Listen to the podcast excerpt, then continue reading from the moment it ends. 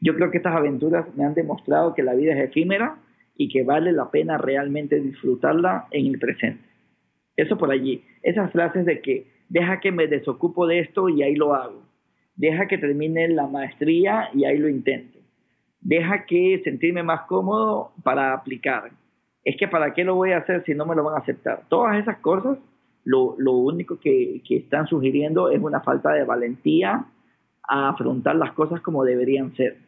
Y siempre vamos a tener un pretexto para empujarlo un poquito más allá, pensando, lamentablemente, que somos inmortales. Y no hay nada más falso que eso.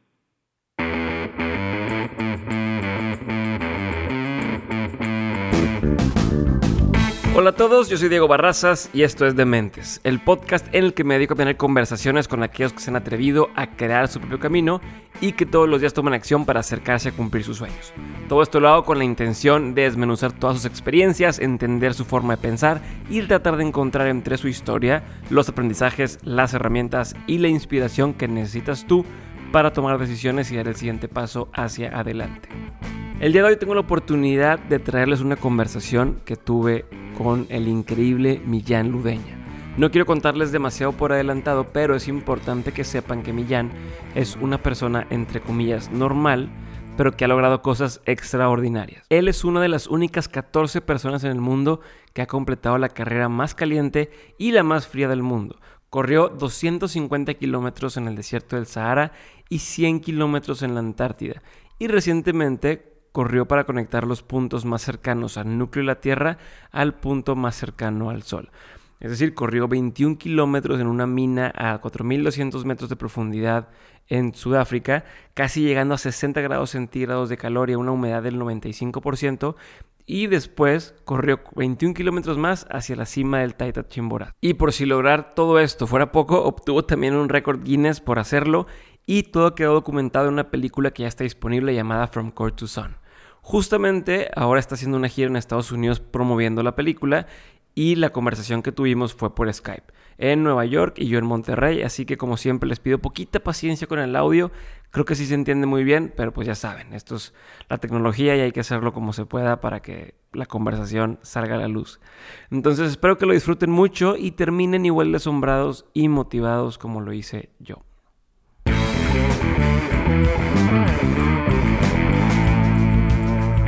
Millán, gracias por estar conmigo el día de hoy aquí en Dementes.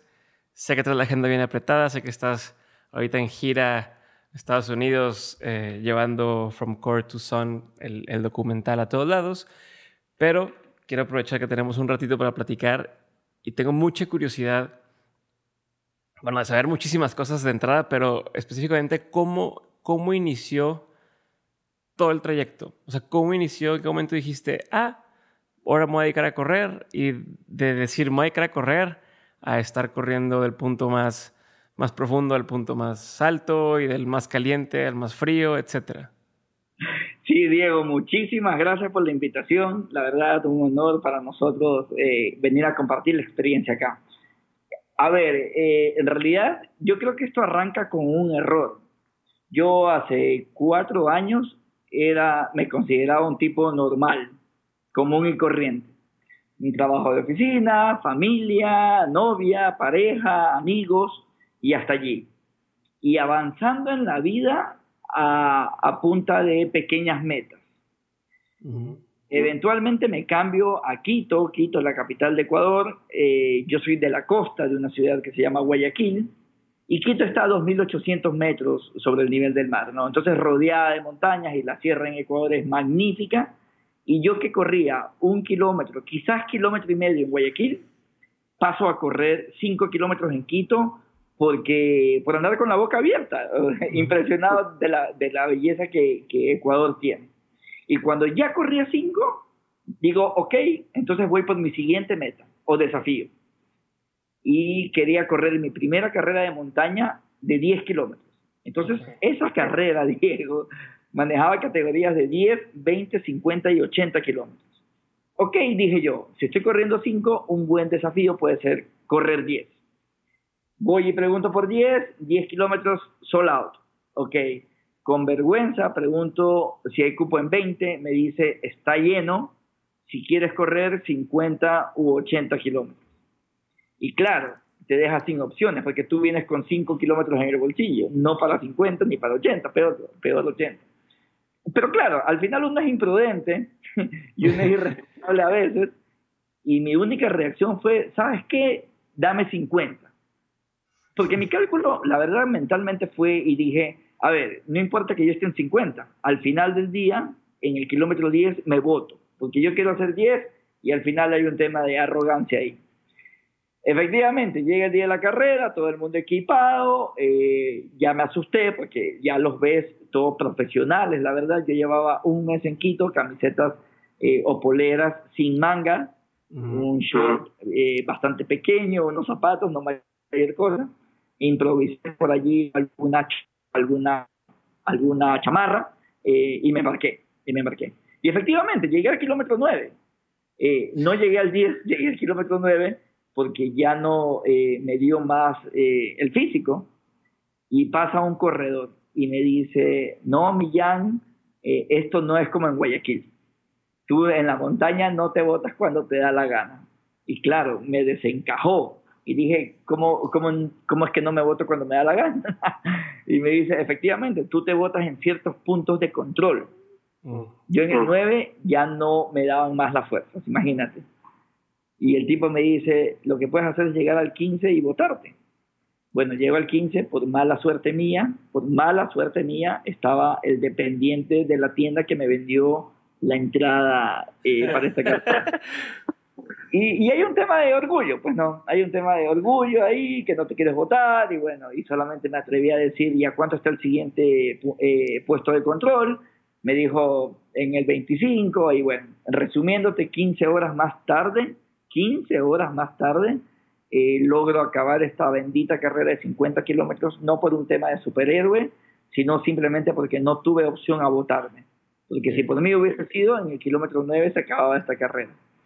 ¿Y cuánto es, antes de, cuánto es lo normal que, o sea, que alguien corre la carrera de 50 kilómetros en la montaña? O sea, un estándar, en horas.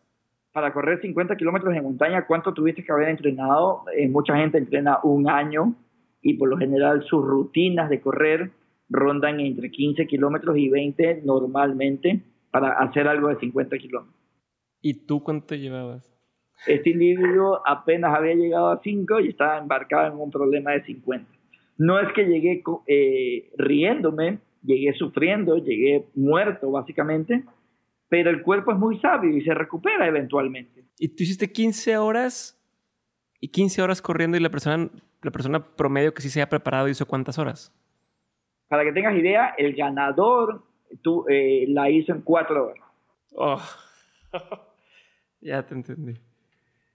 Yo llegué en esa carrera eh, penúltimo lugar, penúltimo lugar, imagínate, ya. Entonces, eh, fue una completa locura, no se lo sugiero a nadie en realidad, fue un acto de irresponsabilidad, pero mi reflexión fue que cuando llegó el lunes fui a la oficina, estaba cansado, efectivamente muerto, mejor dicho, martes muerto, pero el miércoles mi duda, lo, único que rondaba mi cabeza era esto.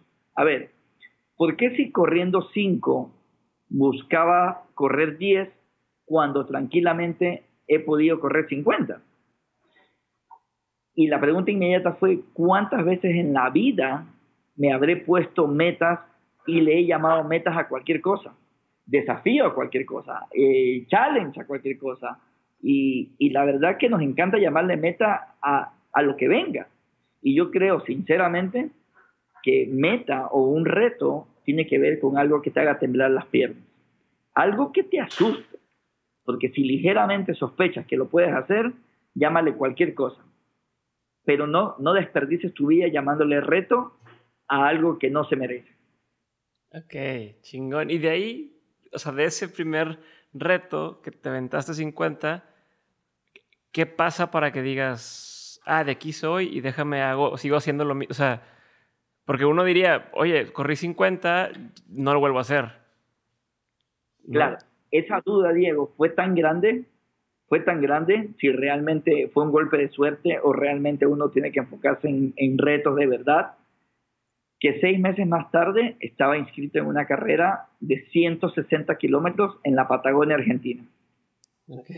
Imagínate, brutal, ya te imaginarás, eh, no fui tan irresponsable, ya compré el equipamiento adecuado, pero tú no puedes comprar experiencia. Entonces, básicamente estuve sobreviviendo, viendo lo que la gente hacía en la carrera y copiando, eh, y la logré acabar 58 horas más tarde. Muerto nuevamente, estoy de acuerdo, ya estoy de acuerdo, pero yo creo que mi duda quedó aclarada. Las personas crecemos cuando enfrentamos a nuestros miedos. No hay otra forma de crecer, hay una forma de vivir que incluso se puede vivir sin mover un dedo, pero si quieres crecer, vas a tener que plantearte estar en incertidumbre, en penumbra, en tiniebla, en, en, precisamente la zozobra de pensar si lo vas a o no hacer. Allí está la clave de la evolución que cada uno tiene como persona.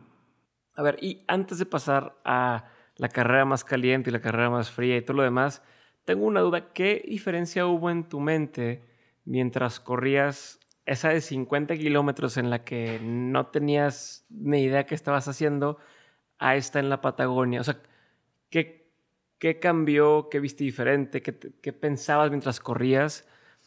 ¿Se sentía diferente? ¿Sentís como que, bueno, ya lo hice una vez, lo puedo hacer otra vez? ¿O era al revés de, oye, fue pura suerte? ¿Qué tienes en la cabeza? Mira, yo creo, yo creo que es un efecto de resiliencia en los humanos. Esa capacidad que, tenemos de reinventarnos cuando no hay nada más que hacer. ¿ya?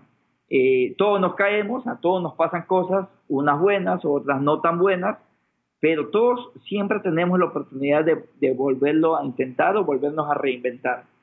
Es, es, muy difícil, por ejemplo, pensar en la comodidad en la que estamos, eh, correr 50 kilómetros. Definitivamente, eh, si estás en una ciudad, nos vamos a votar antes de, de llegar a los 50 kilómetros.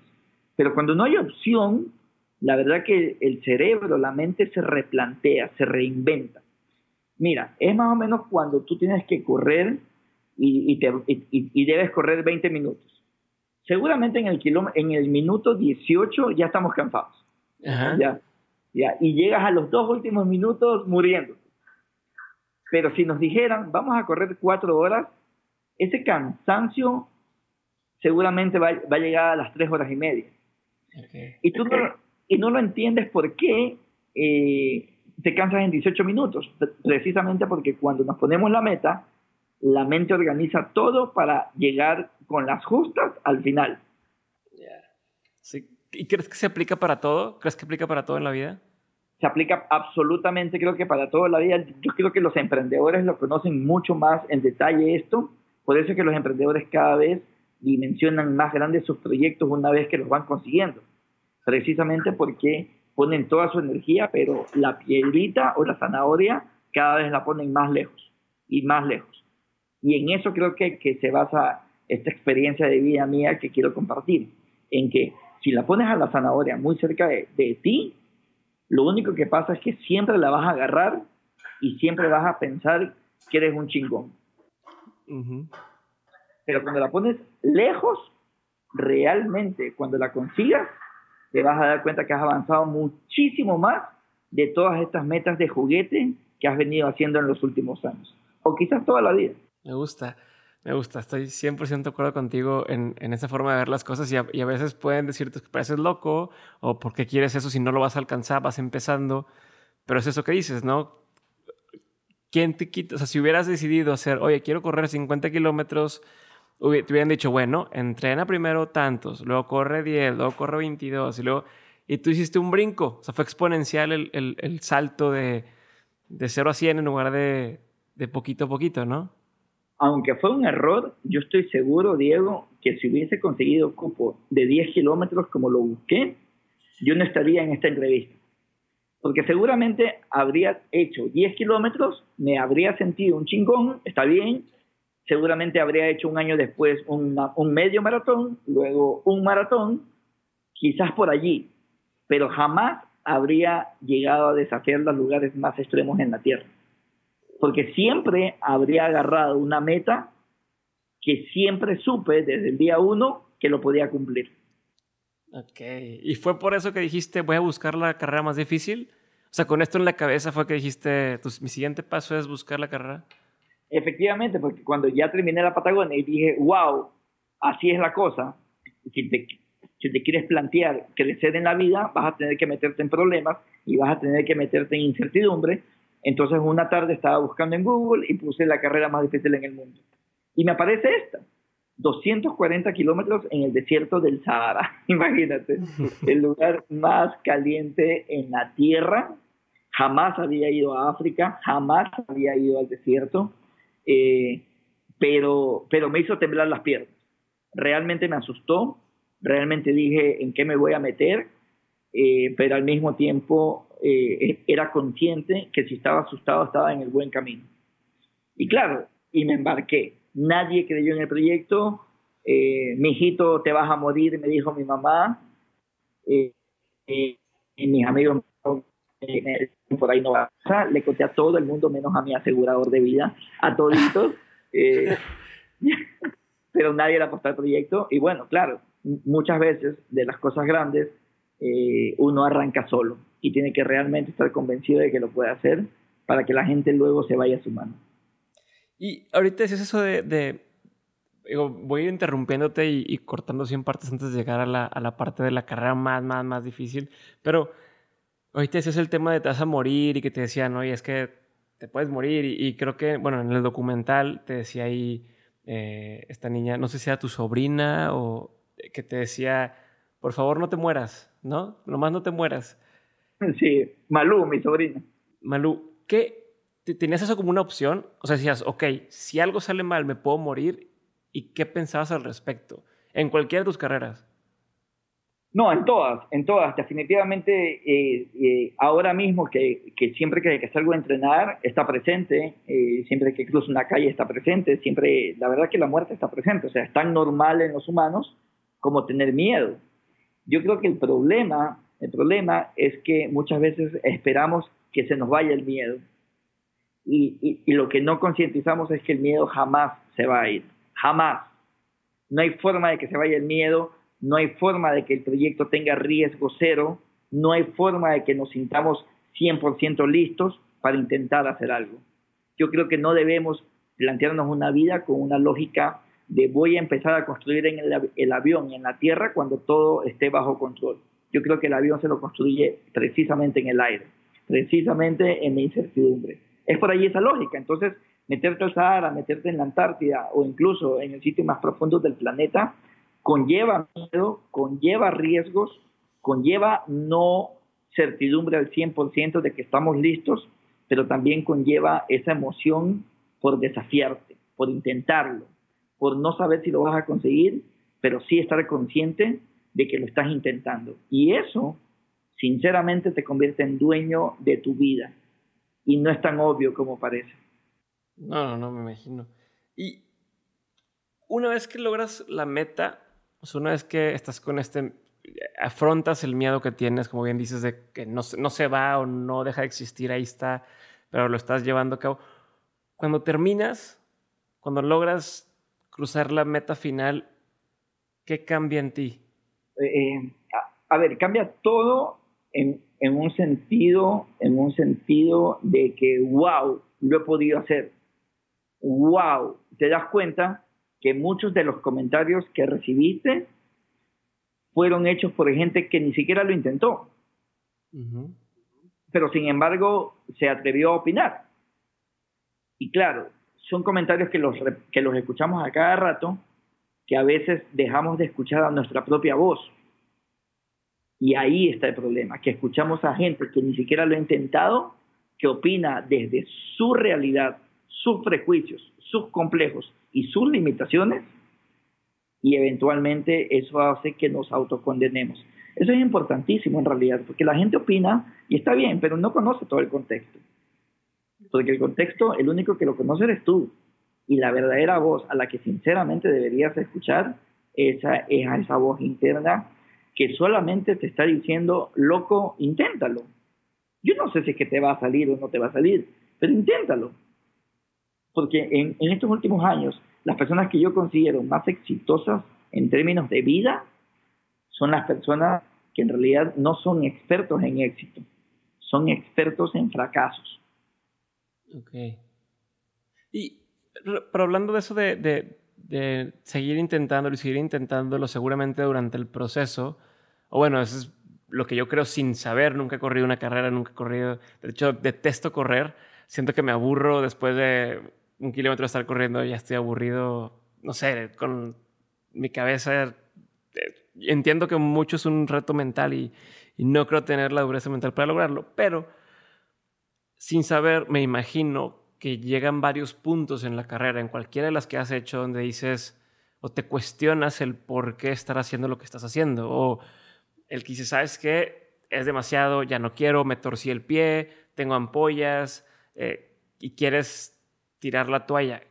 ¿Qué haces en ese momento? ¿Qué tienes en la cabeza? ¿Cómo, cómo le haces para a lo mejor desechar esa idea y, seguir adelante? ¿Cómo, si pudieras tratar de descomponerme el proceso, eh, estaría de lujo. Y te lo pregunto porque seguramente a muchos nos ha pasado, ya sea en el trabajo, eh, en alguna situación difícil, en alguna enfermedad incluso que estamos con, con que ya, ya no quiero más, quiero tirar la toalla, ya me doy por vencido. Y entonces, tú que has estado en una situación extrema, extrema ¿qué haces? yo, yo creo sinceramente que me reinvento en un sentido de, de resiliencia. A ver, todo el mundo yo creo que eh, sobreestima lo que podría hacer en la comodidad de un PowerPoint, en la comodidad de un Excel. Sobreestimamos ventas, sobreestimamos el proyecto, eh, sabemos exactamente cuándo nos van a pagar, cuándo no, eh, ta, ta, ta, ta, ta, En realidad sabemos todo sobre esta aventura, pero también subestimamos lo que somos capaces de hacer. Y esto es importante porque la única forma de que tú te des cuenta de lo que realmente eres capaz es estando en el suelo, habiendo pegándote el suelazo. Uno no se levanta si no se cae. Y para caerse tiene que estar en algo que lo supere. Y eso tiene que ser muy consciente. Los emprendedores, ya, hay muchos emprendedores que son emprendedores más por impulso, en un sentido, ok, voy a emprender, más o menos en cuatro meses voy a ganar tanto, en seis meses venderé esta franquicia, seré millonario, con esa plata voy a invertir en bolsa, ta, ta, ta, ta, ta, ta, resuelto el tema. Ni siquiera llega el cuarto mes, no ocurre eso y se vota, precisamente porque has, has sobreestimado lo que quisiste hacer, que en cierta forma es positivo, pero no eres consciente que el éxito solamente es el resultado de una serie de fracasos.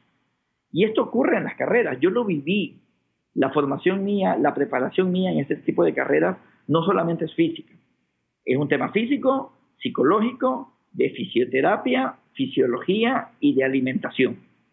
En la parte psicológica, con Lisa Portalanza, mi psicóloga, lo que hacemos es ejercicios de visualización. A ver. Cuando, cuando ella lo entiende completamente al problema en el que estoy metido, hacemos hipnosis. Y cuando estoy en hipnosis, empieza a relatar todo lo malo que podría pasar, un escenario completamente negativo. Y estás solo en el Sahara, te, queda poca agua, estás viendo al frente no hay gente, regresas a ver tampoco hay gente, ta, ta, ta, ta, ta, ta.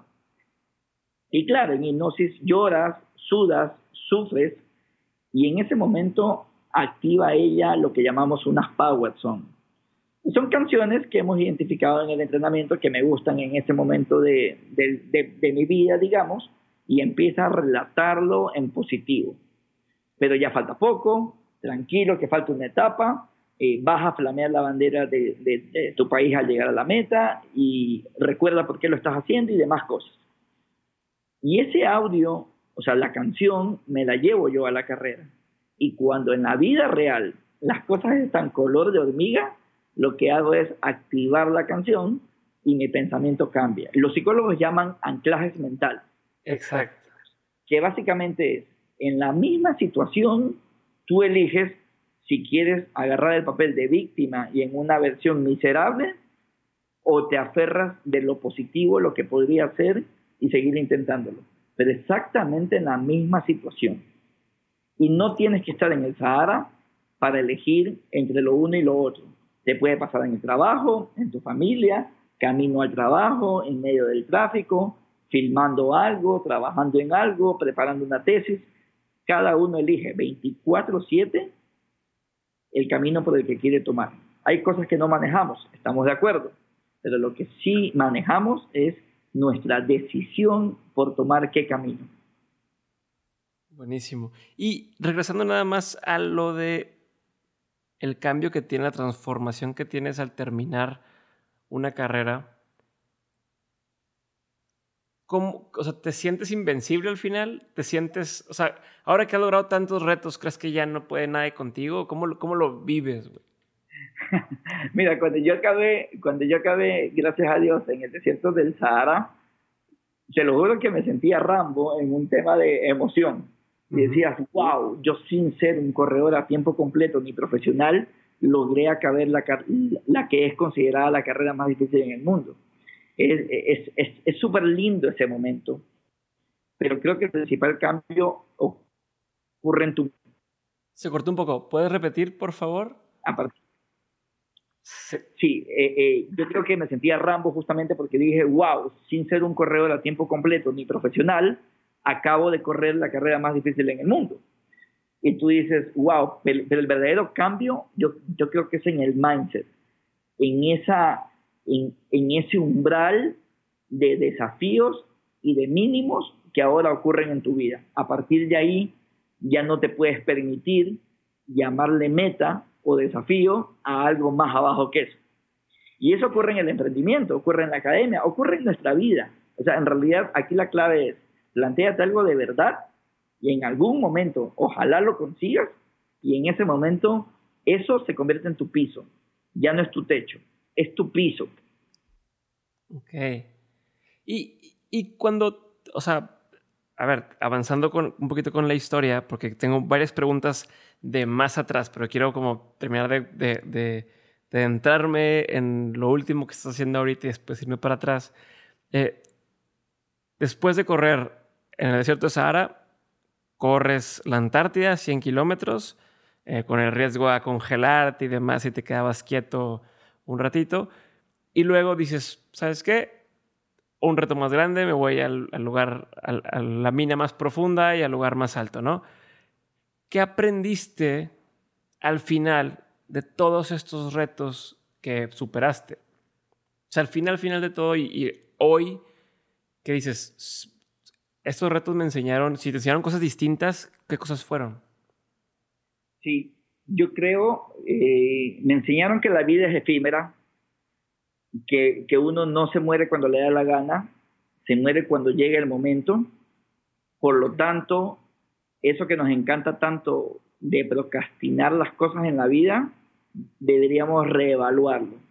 Porque por más chingones, bacanes, chéveres que nos creamos, uno ni siquiera sabe si va a terminar el día. Okay. Y procrastinar no necesariamente está bien deberíamos plantearnos un futuro, pero ese futuro lo construimos en el presente. Yo creo que estas aventuras me han demostrado que la vida es efímera y que vale la pena realmente disfrutarla en el presente. Eso por allí. Esas frases de que deja que me desocupo de esto y ahí lo hago. Deja que termine la maestría y ahí lo intento. Deja que sentirme más cómodo para aplicar. Es que para qué lo voy a hacer si no me lo van a aceptar. Todas esas cosas lo, único que, están sugiriendo es una falta de valentía a afrontar las cosas como deberían ser. Y siempre vamos a tener un pretexto para empujarlo un poquito más allá, pensando, lamentablemente, que somos inmortales. Y no hay nada más falso que eso. Hubo, hubo una de tus pláticas en la que comentaste sobre, sobre una persona que te tocó en el Sahara que estaba muriéndose y con la botella llena. ¿Podrías platicarme ¿Cómo fue eso y lo que, lo que te dejó esa parte que se me hizo súper interesante haberla escuchado? Sí, ajá, y se conecta con lo, con lo, que te acabo de hablar. Era mi primera noche en el Sahara y un amigo, Pablo, argentino, eh, eh, colapsa en el desierto. Colapsa en el desierto. Eh, la organización logra rescatarlo en el borde de la muerte porque tenía una deshidratación brutal. Tuvieron que ponerle cinco sueros para sacarlo de la muerte. Eh, pero a mí lo que me sorprendió, aparte de eso, fue que su botella que, que, te dan de agua estaba llena. Y, y el siguiente día le pregunté por qué estaba llena y te mueres de deshidratación. Y me dijo porque me enfoqué en el peor escenario. Y el peor escenario era, ¿qué pasa si me quedo, si, me quedo, si me quedo con sed, pero ya no tengo agua? Y entonces, en esa lógica, su supervivencia se basaba en la cantidad de agua que tenía en la botella, aunque su cuerpo estaba clamando por sed. Es interesante porque no tiene sentido que te mueras con la botella de agua llena. Y yo la hago en mis conferencias en una forma analógica, en que esa botella, la verdad que la tenemos todos. Una botella llena de oportunidades, de sueños, de esperanzas, de capacidades, destrezas, conocimientos, contactos, pero no todos estamos usando esa botella eh, como deberíamos usarlo. Muchas de las personas todavía tenemos esa botella con la tapa sellada, porque siempre estamos mandando todo al futuro. Deja que me desocupo de esto y ahí empiezo a utilizar la botella. No se te acabe la vida con la botella sellada. Buenísimo, sí. Me encantó esa reflexión y, es algo que no lo había pensado, pero tienes toda la razón en, verlo así. Y somos muchísimos los que seguimos posponiendo nuestros sueños, nuestras pasiones por, por, ver después y al final te mueres y ¿qué hiciste? Ahí se quedó la botella llena. Digo, peor sería que no te mueras pero que ya no tengas posibilidad de hacerlo. No sé, llegan los 80 años, ya no puedes correr igual y que digas, siempre quise correr y, y nada. Oye, y a ver, ahora sí unas preguntas diferentes, eh, o no sobre la carrera específicamente, pero quiero saber, de chico, cuando eras chico, cuando tenías 15 años, 16 años, ¿te imaginaste alguna vez corriendo así? O sea, ¿o qué, cuál, qué te imaginaste que ibas a estar haciendo ahorita? ¿Qué edad tienes? Ahora tengo 39. A ver, jamás me imaginé. Acuérdate que yo cometí este error a los 33 años. O sea, mejor dicho, hasta los 33 jamás me habría imaginado que iba a terminar haciendo esto. Y yo creo que nos pasa a todos en realidad. Uno no termina haciendo lo que pensó a los 15 años. Porque al final somos el resultado de las miles de decisiones que tomamos 24/7. Siempre tenemos un desafío en nuestras narices y siempre elegimos en ver a otro lado o tomarlo. Y claro, al final del día, poniendo a Dios en un capítulo completamente aparte, el principal juez en nuestra vida es el tiempo. El tiempo nos pone en el sitio que nos merecemos, por lo que hicimos y por lo que no hicimos, por las veces que vimos a otro lado con el desafío al frente y por las veces que tomamos el desafío. El tiempo nos pondrá en el sitio que nos merecemos. Pero ¿cómo es mi infancia? Fíjate, a los 10 años, eh, yo vengo de un origen humilde en Ecuador, en un barrio bastante limitado económicamente, y afortunadamente me crié en un hogar con mucho amor. Eh, a los 10 años me diagnostican epilepsia. Okay. Y claro, las personas con epilepsia, yo, yo no entendía a los 10 años qué significa tener una vida con epilepsia. Le pregunto al doctor, ¿y qué significa que sea epiléptico? Y me dice, significa que no puedes hacer nada en la vida. Y le digo, ¿cómo que no puedo hacer nada en la vida? Y me dice, o sea, puedes hacer todo, pero como te vas a desmayar, mejor no hagas nada. Entonces, claro, ante tremenda comentario, mi mamá se indigna y esa noche resuelve junto a mi papá ponernos a estudiar a los tres hermanos en, los mejores centros educativos privados, no públicos. No te estoy hablando de los más caros porque no había plata en mi casa, pero sí al menos se empujaron la vara, empujaron la vara realmente para que cada mes sea un infierno para ellos completar la colegiatura. Un reto, como dices, que les temblaran las piernas realmente sin querer queriendo se pusieron retos que, les hagan temblar las piernas para que cada mes sea una aventura nueva. Como comprenderás, habían meses que no se cumplían y por lo tanto te sacaban de clases. Ya, te sacaban de clases. Pero cuando tú tienes esa lógica y eres epiléptico, no eres una persona diferente. Yo creo que eres una persona especial. Porque cada crisis, cada convulsión te recuerda que no eres eterno.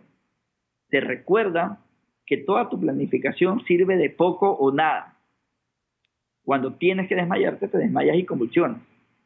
Luego regresas a la vida, es como que resucitas y dices, wow, solo es un recordatorio en decir, en decir, brother, no eres tan inmortal como piensas. Eso de deja que me desocupo, espérate un ratito, evalúalo bien. Y eso creo que a las personas epilépticas nos convierte en especiales.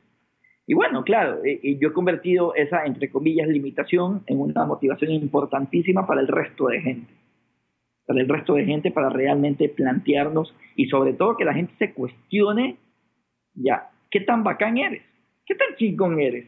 Y esas cosas que, que le has llamado metas, sinceramente, con la, mano en el corazón y solo tú en el baño, frente, viéndote al espejo, contéstate si realmente fueron metas que te hicieron temblar las piernas o el día uno sabías que lo ibas a poder cumplir. Wow, oye, y a ver, de eso de la epilepsia, o sea, ¿todavía tienes constantemente este, episodios? ¿Se han ido separando? ¿Cómo le has hecho para...? Eh, afortunadamente, gracias a Dios, yo no tengo una crisis hace 18 años. Okay. Eh, dejé de tomar medicinas, solo tomé medicinas un año, o sea, de los 10 años a los 11.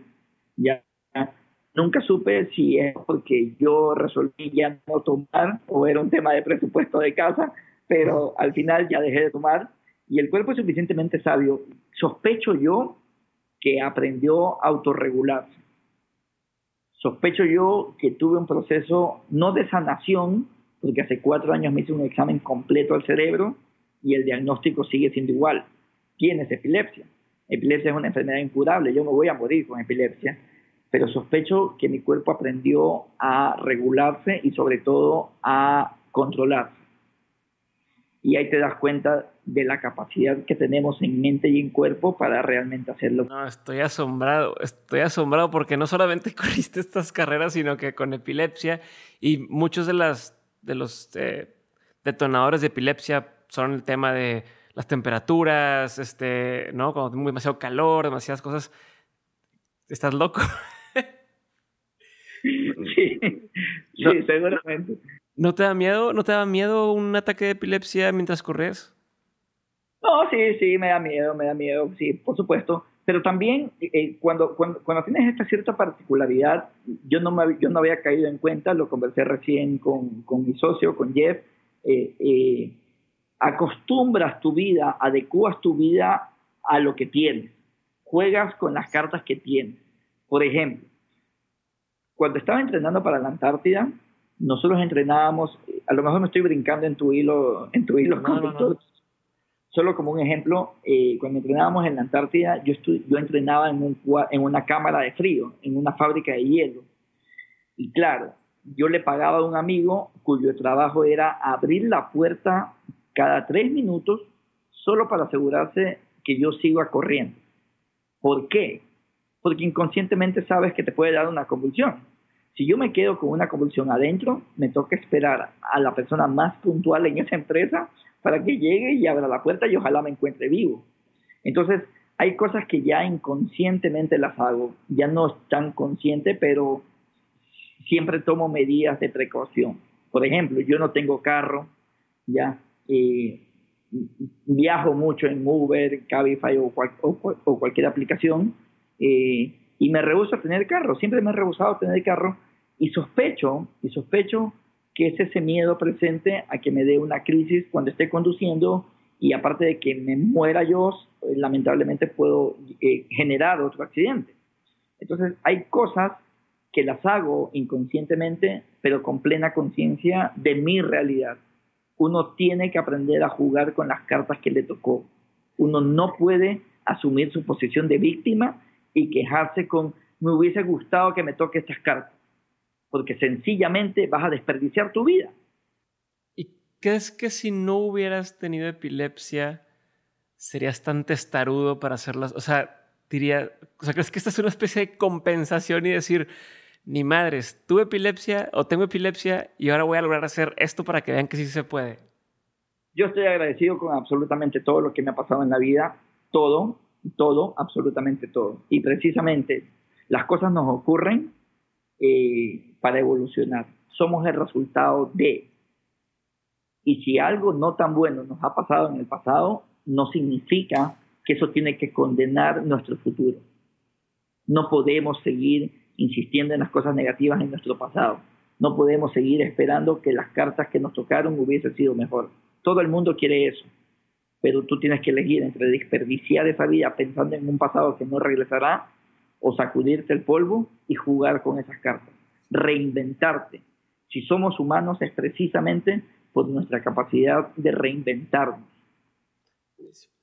Quiero aprovechar que mencionaste ahorita lo de la cámara de frío eh, para la preparación en la Antártida y tengo esta duda porque yo viendo el, documental y, leyendo en varios lugares sobre lo que hiciste e incluso en las pláticas de TED, que ya te invitaron como a tres pláticas, cuatro pláticas de TED, eh, ¿qué es más difícil, el entrenamiento o la carrera? Porque yo te vi el entrenamiento y estás en cuartos este, estos de vapor haciendo ejercicio, luego estás en cuartos fríos haciendo ejercicio, e incluso el día anterior a, meterte o a dos días antes de meterte a la mina, te hacen esta prueba de 30 minutos eh, en el vapor en el que no podías subir tu temperatura a 37 grados, etc. O sea, cada una de esas parece un reto gigantesco por sí solo y es solamente el entrenamiento. Por eso mi pregunta, ¿qué es peor y, cómo vives cada una de esas etapas?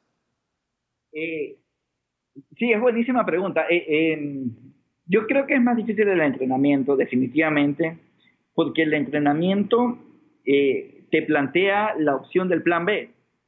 Es dormir un poco más, eh, no entrenar en esas condiciones, sino en algo más cómodo, escuchar la música que, que te gusta, eh, tomar el líquido que tú quieres y esas cosas. Eh, pero el día de, la aventura no hay plan B. Y al final es, es el día que, que, es el resultado de todo un proceso. Entonces es mucho más difícil el, el entrenamiento en el sentido que tienes que pelear por mantenerte en el plan A siempre y no en el B. Y eso creo que nos pasa mucho a los humanos. Planteamos un plan A, pero le coqueteamos eternamente al plan B. Entonces alguien estornuda y te vas al B. Alguien te queda viendo mal y te vas al B. Medio llueve y te vas al B. Medio no vendiste lo que querías y te vas al B. Y pasamos corriendo al B aspirando una vida A. La gente que tiene A es porque pasa haciendo planes A, no planes B. Si tú te la pasas de plan B en plan B, seguramente tienes una vida a nivel B. No esperas una A haciendo plan B. Eso no funciona, no existe. Y yo creo en la carrera, en estas aventuras, que uno termina haciendo el plan A cuando, aunque tiene el B, no le presta atención al B. Me encantó, me encantó. Eso es lo que me gusta de estas pláticas, porque así termino yo motivado, ya voy por mi plan A, venga.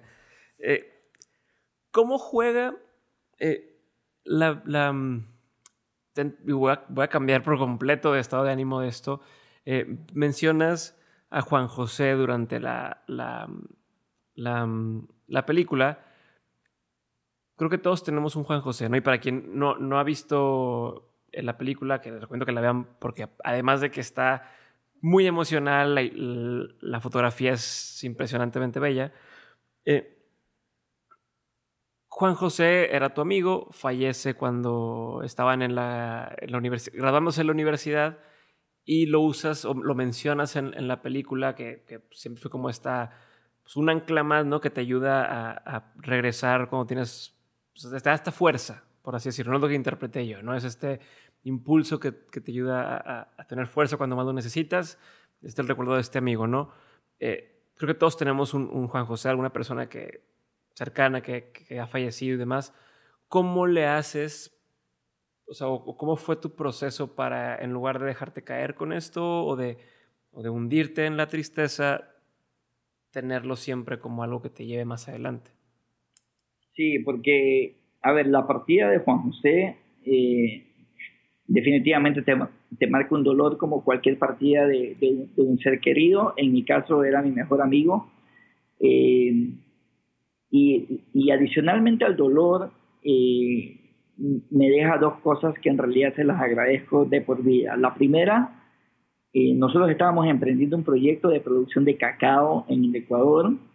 Eh, el plan era sembrar 100 hectáreas, habíamos sembrado 5 hectáreas, era nuestro primer emprendimiento. Juan José fallece en un accidente y claro, y te das cuenta y te das cuenta, allí realmente entendí el concepto de lo efímera que es la vida. Te das cuenta que no importa la calidad de tu Excel y de tu PowerPoint, la vida tiene sus planes y eso es lo que hay. Y claro, y eso hace que te cuestiones y digas, eh, voy a ponerme una lógica de empezar a eh, aprovechar mi vida. Y la segunda, que este emprendimiento comercial inicialmente lo convertimos en una fundación, una fundación de aporte de educación agropecuaria. Es una fundación a su nombre y la idea es que chicos de zonas rurales en el Ecuador puedan formarse allí, precisamente en un convenio con, con Zamorano, con la universidad a la que fui, con Juan José, eh, para que los mejores alumnos vayan a estudiar allá. Entonces, eh, es mi aporte en, el área en la que estudié en agricultura, en un tema de educación, en un tema de cumplir sueños y en un tema de, de sobre todo romper ese bendito encadenamiento de pobreza mental porque si en la región tenemos algo de pobre, que creo que tiene que ver más con nuestros límites mentales, me refiero aspiracionales, eh, que con nuestros límites en recursos, en capacidades, en técnicas, en conocimiento. Por ahí no va la... No la creemos. A mí me encantó la frase que Chicharito hizo en su entrevista. O sea, ¿y por qué no podemos ser campeones mundiales? Hagamos cosas chingonas. Es precisamente eso. O sea, ¿hasta cuándo estamos bloqueados mentalmente? Cuando nos bloqueamos mentalmente, y sobre todo entre todos, que es algo muy común en nuestros países, la conclusión es que nadie intenta nada. Y por allí está el tema. Entonces, eh, eh, esta fundación pretende precisamente formar, impulsar, inspirar a los chicos a que realmente se atrevan a ir a las grandes ligas. Y claro, y la otra enseñanza, como te lo dije, es entender realmente lo que significa de que la vida es efímera. Me encanta. Tengo muchas preguntas más, este, y no sé cómo andamos de tiempo. Entonces voy a entrarme una aquí otra, aunque parece que no tiene nada que ver. Todo tiene que ver con lo que tú has hecho. No va en el orden indicado, pero tienes un récord Guinness. No, o sea, eres portador, no sé si es portador o lograste o superaste un, un, récord Guinness. Eh, es el primero para Ecuador, si, si, si tengo bien entendido. ¿Qué se siente? Y lo segundo, que es parte de mi pregunta, querías hacer dos récords y uno no lo... O hiciste lo que te propusiste, sin embargo, no lo calificaron dentro de los parámetros de récord Guinness o cualquiera que sea sus, sus, parámetros. También, ¿qué se siente? Sí, a, ver, sobre el récord Guinness, eh, sobre el récord Guinness, eh, tuve la oportunidad de eh, conseguir el récord Guinness al correr el medio maratón en el sitio más profundo del planeta. Yo, yo conseguí este medio maratón en Sudáfrica, lo van a ver en la película, a 3.563 metros de profundidad. No es el caso de México, pero en Ecuador, eh, quienes estén en la misma generación mía, nos criamos viendo Record Guinness. Y tú siempre dices, wow, wow, wow. Pero sinceramente, cuando yo lo recibí, no sentí nada. no sentí nada, eh, pero sí sentí un profundo agradecimiento y una especie de reconocimiento al esfuerzo. Pudo haber sido récord o cualquier cosa, es, un sentido de reconocimiento a, a, que los sueños se pueden cumplir. Es más o menos por allí. Pero también sentí una carga enorme de responsabilidad en este sentido. Que el récord Guinness te da el aval para hablar de, que puedes hacer cosas lo que ellos llaman extraordinarias, y, pero también te da esa responsabilidad de realmente compartir esta historia con la gente, inspirando a que realmente te, te atrevas a hacer algo, que lo intentes. Que esa palabra extraordinaria no es nada más que la parte ordinaria con un poquito de extra al final del día. Ya es, es, es, más o menos es más o menos por ahí esa lógica. Yo pensaba que eran unos, unos tipos como una especie de Avengers, pero cuando me lo dieron, pero cuando me lo, pero cuando me lo dieron me di cuenta que nada que ver, porque yo me considero más normal que mandaba a hacer. Y entonces dije, wow, claro, simplemente es un tema de, de, de, de decisión mental. Y me hizo recordar una reflexión que tuve en la Antártida, que yo decía, mira, no sirve de nada que hagamos cosas extraordinarias si con esto no podemos o no queremos aportar a nuestras comunidades.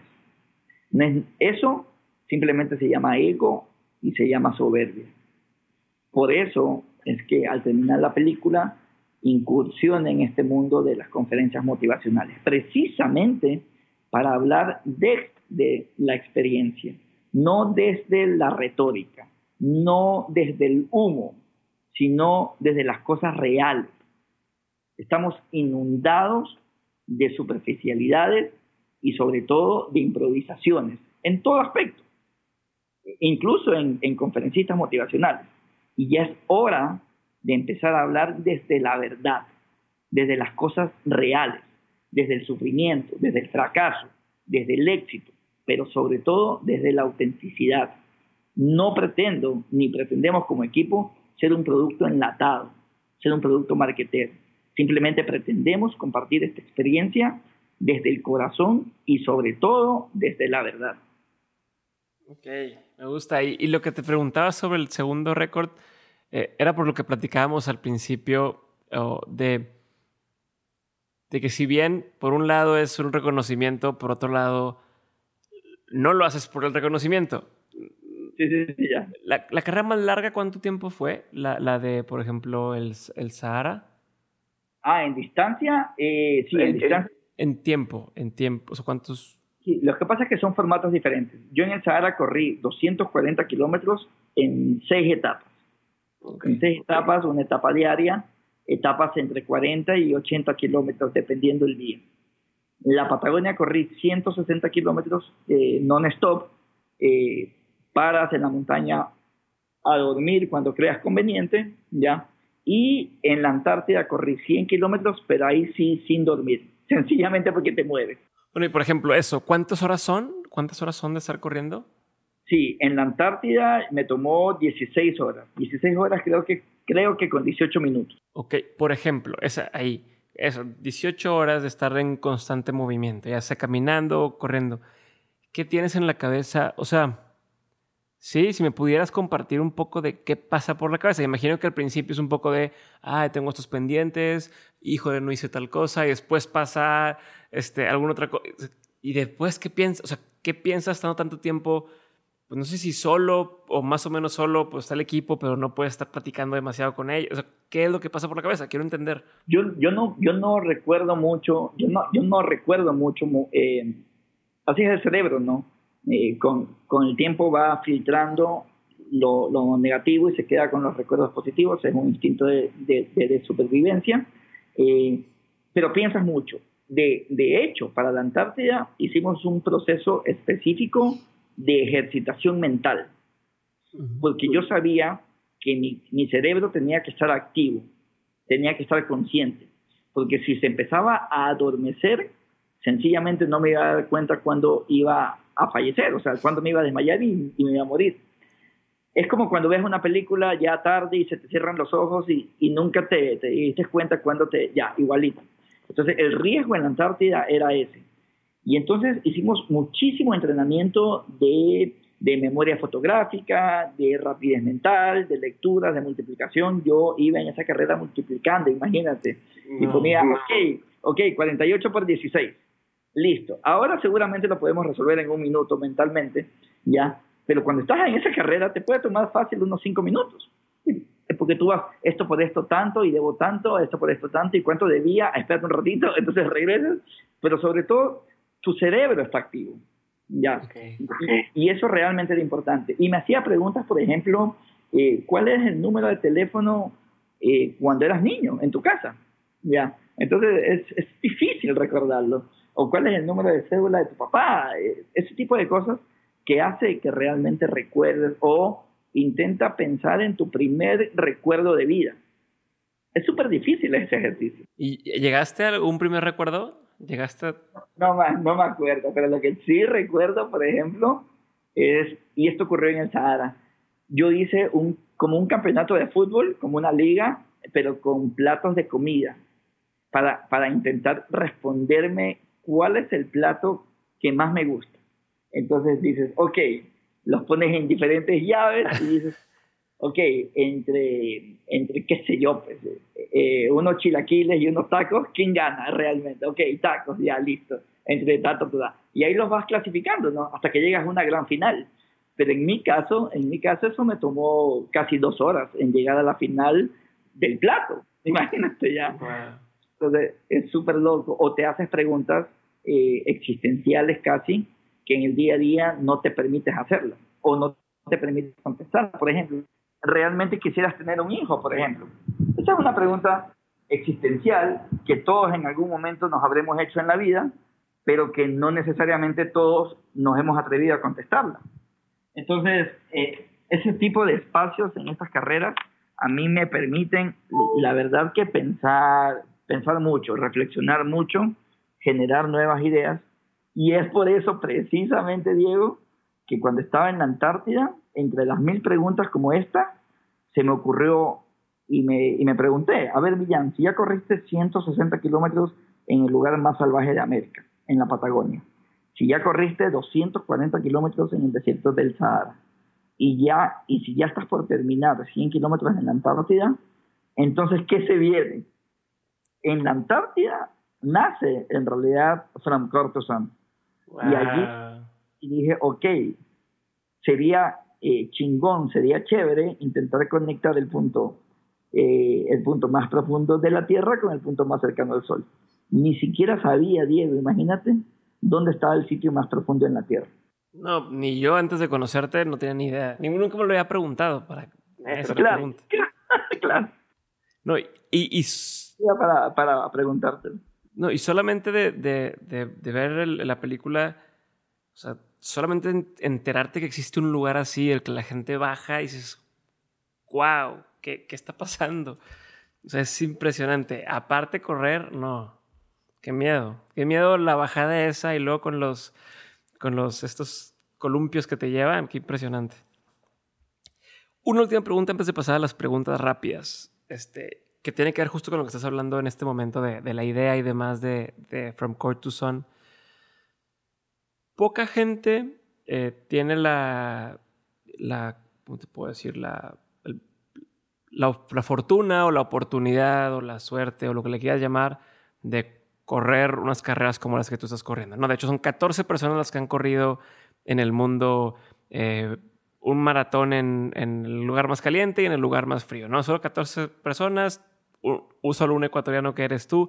Eh, además de esto, pocas personas tienen un récord Guinness, pocas personas han hecho lo que tú has logrado y además estás haciendo una película o hicieron una película, ¿no? Entonces, ¿cómo logras eso?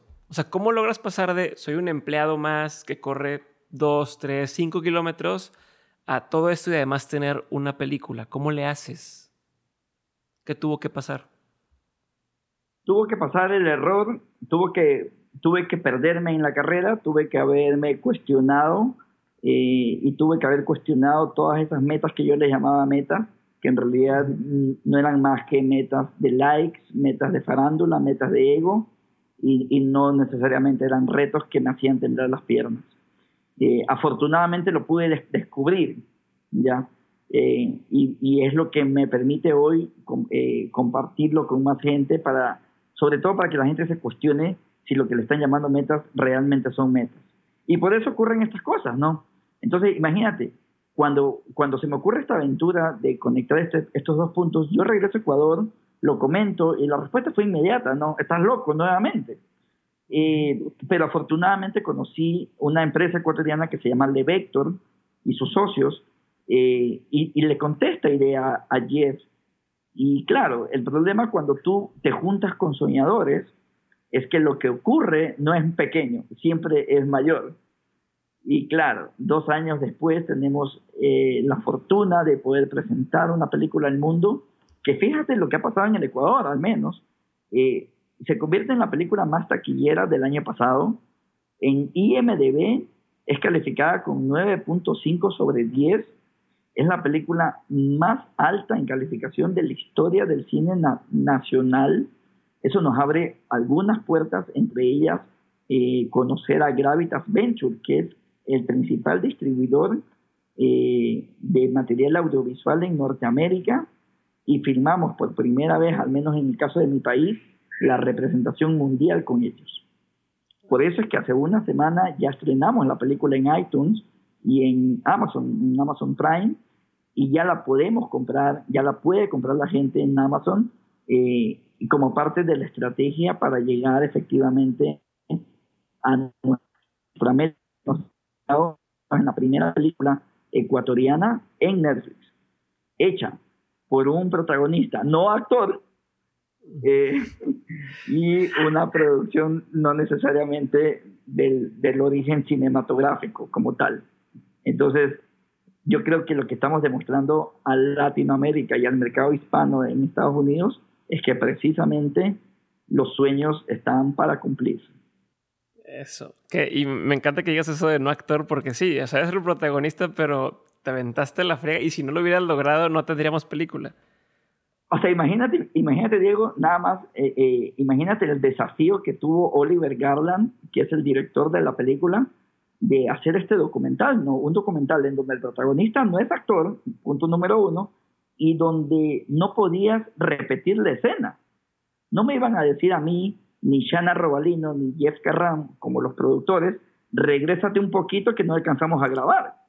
O imagínate el desafío profesional para el director, para Oliver, profesional para la producción, para el evento, y bueno, embarcando en una aventura así de grande, ¿no? No, y a todos los que te filmaron, que los tuviste que también poner a que hicieran, o sea, también subieron parte de la montaña, también bajaron hasta la mina. Eh, eso fue una especie de una especie de reality con los camarógrafos. Una cosa es que tú manejes cámaras, otra cosa es que también seas montañista. Entonces, seis meses entrenando, imagínate, 200 personas participaron en toda esta producción de la película. Se filmó en dos continentes, en tres países, Estados Unidos, Ecuador y Sudáfrica.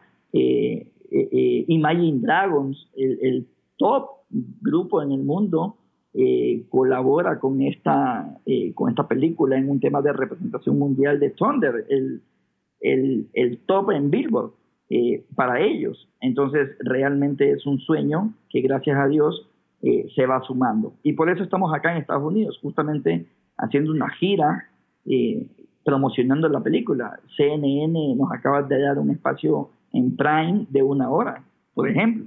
Univision, Mundo. Es una historia que creo que va a tocar muchas vidas en toda esta región. Estoy seguro que sí, Millán.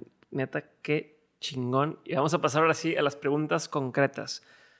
Sí, vámonos rápido porque sé que tienes que hacer otras cosas ahorita. Número uno, mejor consejo que te ha tocado escuchar. Eh, atrévete, inténtalo pero sé humilde, sé lo suficientemente humilde para escuchar. ¿Peor consejo? Es imposible. ¿Qué te falta lograr? Personalmente me gustaría tener una familia y, y que tenga la oportunidad en la vida de tener un hijo. Muy bien. ¿Te gusta leer? Sí, sí. ¿Qué libro recomiendas? Ah, mucha, ahorita ando entusiasmado con todos, pero hay un libro que me gusta mucho que lo vi el año pasado, Focus, que plantea que esto de multitasking en realidad te, te saca de lo que realmente tienes que enfocar. Okay. ¿Cuál es la canción que más escuchas cuando estás en, en carrera? Eh, me gusta mucho, mucho, mucho Calle 13, residente ahora, mucho. Eh, hay una canción en el Sahara que me, que, que me hizo llorar varias veces, se llama me, me vieron cruzar. Y la, y la icónica, que es la que me mueve la fibra, la, Latinoamérica. De calle 13. De calle 13, sí, me gusta mucho. Buenísimo. ¿Qué opinión tienes que poca gente comparte contigo? Eh, que estás loco. Y yo digo, yo creo que la definición de loco está mal, porque loco estaría si estuviera planteando mi vida haciendo algo que no quiero hacer y dejando de hacer algo que siempre he querido. Eso creo que es estar loco. Que es algo que la gente no sabe de ti y que si supiera le sorprendería. Ay, que si supiera le sorprendería. Ah, ah que mido 1,61.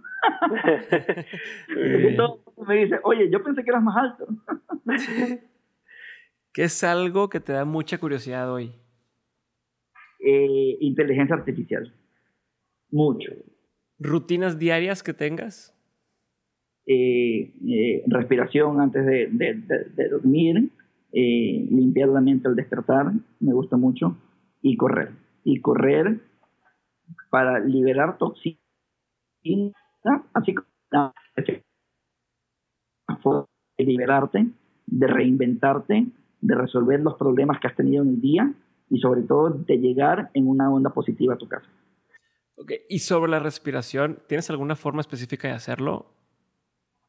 No, en Costa Rica coincidentalmente eh, aprendí a dormir y, y eso hizo que, que, que, sea mucho más eficiente, digamos, en, en, la forma en la que descansamos. Ok, pero solamente respira, o sea, normal, inhalar, exhalar o algunos segundos. Limpiar la mente, ser agradecido, realmente antes de, que te acuestes, y dedicarle unos minutos de tu día a agradecer por todo lo que ha pasado. No es coincidencia de que hayas acabado el día y creo que nos estamos olvidando de ser agradecidos y nos estamos enfocando en ser exigentes. ¿Qué es algo que tu cerebro tiende a querer hacer y que tienes que esforzarte para que no suceda? Ah, sí, sí. Eh, eh, tengo que esforzarme, desconectarme del proyecto que tengo en cabeza en el momento. Eh, funciono 24/7 y, y, eso interrumpe muchas cosas que tengo que aprender a, a desconectar. ¿Qué, ¿Qué, es algo que la gente, una frase o, o, un quote que la gente tiende a decir, pero que realmente es, es basura o es bullshit? O... Ah, sí, la gente cree, eh, eh, yo creo que estamos en una, en una vida ahora mismo de, de zapping, ¿no? Entonces, algo me, nos aburre, cambiamos, cambiamos, y efectivamente funciona en todas las aplicaciones, cambiamos, cambiamos, cambiamos, y llegamos a pensar que la vida es así. Por eso queremos hacer cosas espectaculares, pero inmediatas. Y si no sale, cambiamos. Y si no sale, cambiamos. Y si no sale, cambiamos. Y, y no estamos entendiendo la verdadera de, definición de esfuerzo, de perseverancia y de disciplina. Yo creo que, y yo creo que las cosas grandes se consiguen así, no vas a conseguir ninguna cosa grande haciendo zapping en tu vida. Si tuvieras la oportunidad de hacer una pregunta que te diera la verdad absoluta de algo, ¿qué preguntarías? ¿Por qué la gente muere? ¿Cuál es la lección más memorable que te dejaron tus padres? Eh, ser honesto eh, y empujar la vara. Y sobre todo, sobre todo, que la verdadera pobreza es mental y el arma para destruirla definitivamente se llama educación. ¿Qué libro, película o eh, documental, serie, canción marcó un antes y un después en tu vida? Sin contar a From Corto Son. Sin contar esa, que esa me queda clarísimo. Good Will Hunting. Hunting. Perfecto. Ahora sí vamos a la última pregunta. Bueno, antes de pasar a esa pregunta, ¿Qué sigue para ti, Millán? en cuanto a proyectos, en cuanto tienes algún reto nuevo que te quieras poner, este... Sí, a ver, ahora mismo eh, esta película nos llevó a este mundo de conferencias y estas conferencias nos, nos llevó hacia la juventud. Y eh, nos dimos cuenta que la región, me refiero a los hispanos como tal, eh, manejamos cosas muy similares, las mismas motivaciones, los mismos complejos, las mismas dudas, eh, los mismos miedos. Y creo que ahora mismo nos hemos volcado y queremos realmente sumar a la mayor cantidad de personas desde nuestra experiencia real, real.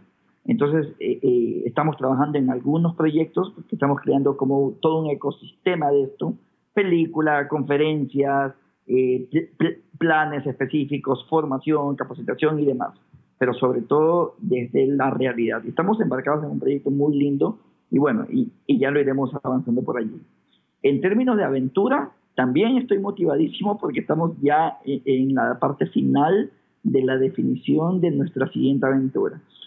A mí me tiene emocionado, inquieto, asustado, estoy re contento, cada vez es más complicado porque ya es un tema de producción, ya, ya es un poco más complejo el, el proceso, digamos, eh, eh, pero estamos en la parte final. Yo espero que para noviembre, diciembre, ya podamos compartirla, eh, pues que se viene.